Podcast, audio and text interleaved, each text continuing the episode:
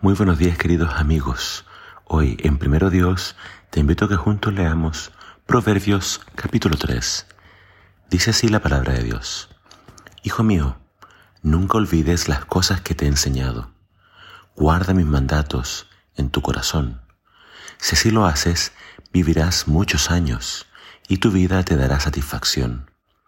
Nunca permitas que la lealtad ni la bondad te abandonen Átalas alrededor de tu cuello como un recordatorio. Escríbelas en lo profundo de tu corazón.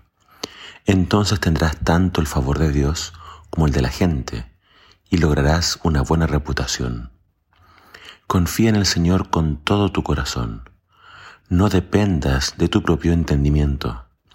Buscas voluntad en todo lo que hagas y Él te mostrará cuál camino tomar. No te dejes impresionar por tu propia sabiduría. En cambio, teme al Señor y aléjate del mal.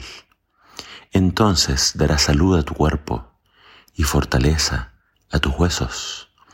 Honra al Señor con tus riquezas y con lo mejor de todo lo que produces. Entonces Él llenará tus graneros y tus tinajas se desbordarán de buen vino. Hijo mío, no rechaces la disciplina del Señor ni te enojes cuando te corrige, pues el Señor corrige a los que ama, tal como un padre corrige a su hijo, que es su deleite. Alegre es el que encuentra sabiduría, el que adquiere entendimiento, pues la sabiduría da más ganancia que la plata, y su paga es mejor que el oro. La sabiduría es más preciosa que los rubíes. Nada de lo que desees puede compararse con ella. Con la mano derecha te ofrece una larga vida, con la izquierda riquezas y honor. Te guiará por sendas agradables. Todos sus caminos dan satisfacción. La sabiduría es un árbol de vida a los que la abrazan. Felices son los que a ella se aferran. Con sabiduría el Señor fundó la tierra. Con el entendimiento creó los cielos. Con su conocimiento se abrieron las fuentes profundas de la tierra e hizo que el rocío se asiente bajo el cielo nocturno. Hijo mío, no pierdas de vista el sentido común, ni el discernimiento. Aférrate a ellos, porque refrescarán tu alma. Son como las joyas de un collar. Te mantienen seguro en tu camino, y tus pies no tropezarán. Puedes irte a dormir sin miedo. Te acostarás y dormirás profundamente. No hay por qué temer la calamidad repentina, ni la destrucción que viene sobre los perversos porque el Señor es tu seguridad. Él cuidará que tu pie no caiga en una trampa. No deje de hacer el bien a todo el que lo merece, cuando te alcance ayudarlos. Si puedes ayudar a tu prójimo hoy, no le digas, vuelve mañana, y entonces te ayudaré. No trames hacer daño a tu vecino, porque los que viven cerca confían en ti. No busques peleas sin motivo, cuando nadie te ha hecho daño. No envidies a las personas violentas, ni imites su conducta. El Señor detesta a esa gente perversa. En cambio, ofrece su amistad a los justos. El Señor maldice la casa del perverso, pero bendice el hogar de los justos. El Señor se burla de los burlones, pero muestra su bondad a los humildes.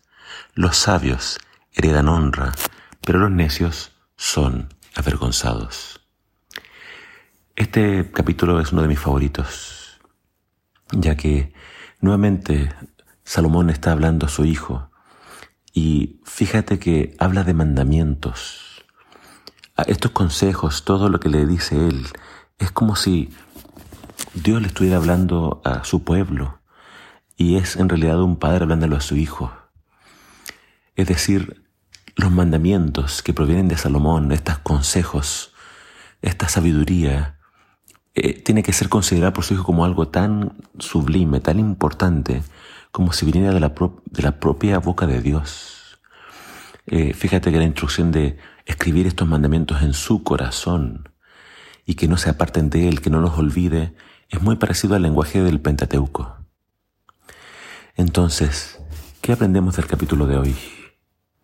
Fíjate que el consejo más importante es, según mi opinión, el no fiarte de tu propia sabiduría, de tu propio conocimiento. Es decir, tenemos que reconocer de que podemos equivocarnos. Tenemos que siempre consultar a Dios y pedirle que Él guíe nuestros pasos. Entonces, es un asunto de todos los jóvenes que creen que saben todo, creen que no se van a equivocar, no quieren escuchar a nadie. Pero si tienes un padre cristiano, pídele consejo, busca al Señor y así dice acá vas a tener buena reputación, vas a tener eh, buena estima de los hombres y de Dios. Entonces, fíjate que dice que no se debe apartar de ti la lealtad ni la bondad. Eso debe ser parte de tu carácter. Más adelante habla también de que no se aparte de ti el sentido común. Todo eso es muy importante en la vida para poder entonces eh, honrar a Dios y para tener entonces muchas, tanto eh, riquezas como seguridad. Y termino con esto. Eh, invita acá también a honrar a Dios con tus primicias. Dale lo mejor de lo que produces y entonces Él llenará tus graneros y tus tinajas. Es decir, reconoce siempre a Dios con tus bienes. Dale a Dios la parte que Él le corresponde y Dios se va a encargar de que a ti no te falte nada. Siempre reconoce a Dios en todo lo que haces.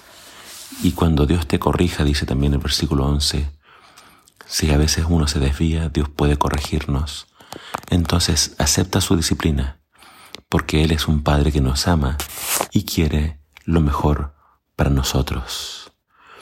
Eh, estos, estos proverbios yo, yo recomiendo lo siguiente, léelos, reléelos, léelos en otras versiones, para sacar lo mayor de ellos, y así tu vida se llene de sabiduría.